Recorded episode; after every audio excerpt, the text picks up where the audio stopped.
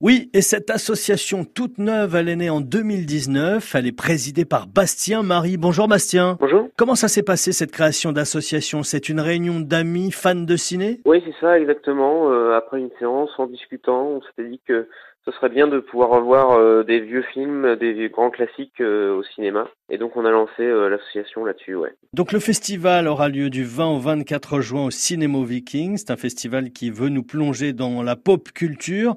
Ça veut dire quoi exactement? C'est une question délicate, mais bon, je pense que c'est des films qui marquent l'inconscient collectif, qui sont importants pour les gens en fait, tout simplement. Là, par exemple, dans le cas du festival, donc on revient euh, en 1982 et puis on se rend compte que finalement on a sélectionné des films qui sont euh, assez sombres, qui cristallisent des peurs et qui je pense parlent profondément aux gens par exemple. Donc vous proposez effectivement lors de ce festival des films de 1982. D'abord pourquoi cette date? Parce que ça fait 40 ans tout pile et puis euh, ça a été un été de cinéma particulièrement mémorable. Quels sont ces films? On commence avec Blade Runner de Ridley Scott.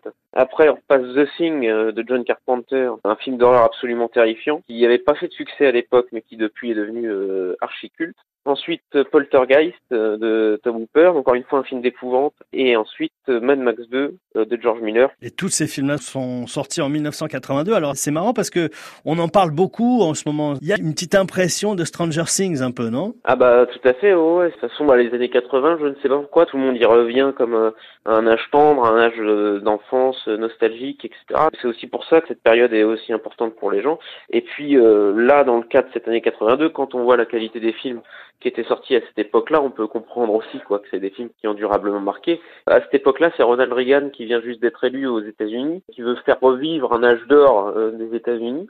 Et effectivement, en salle, c'était un différent son de cloche. C'était euh, effectivement des films qui faisaient euh, très très peur ou qui angoissaient énormément. Mais comme c'est aussi le cas de, de Stranger Things d'ailleurs, où effectivement on a l'air de revenir à un moment de l'enfance, mais qui est aussi très terrifiant. C'est aussi une des vertus du cinéma, et c'est aussi peut-être un petit peu ce qu'on essaie de recréer avec l'association, très modestement, c'est de pouvoir se réunir dans un endroit où on peut un peu se libérer de ces tensions-là de la vie de tous les jours. C'est un endroit récréatif. Quoi. Summer 1982, c'est donc euh, le nom de ce festival Merci Bastien. Merci beaucoup, merci à vous.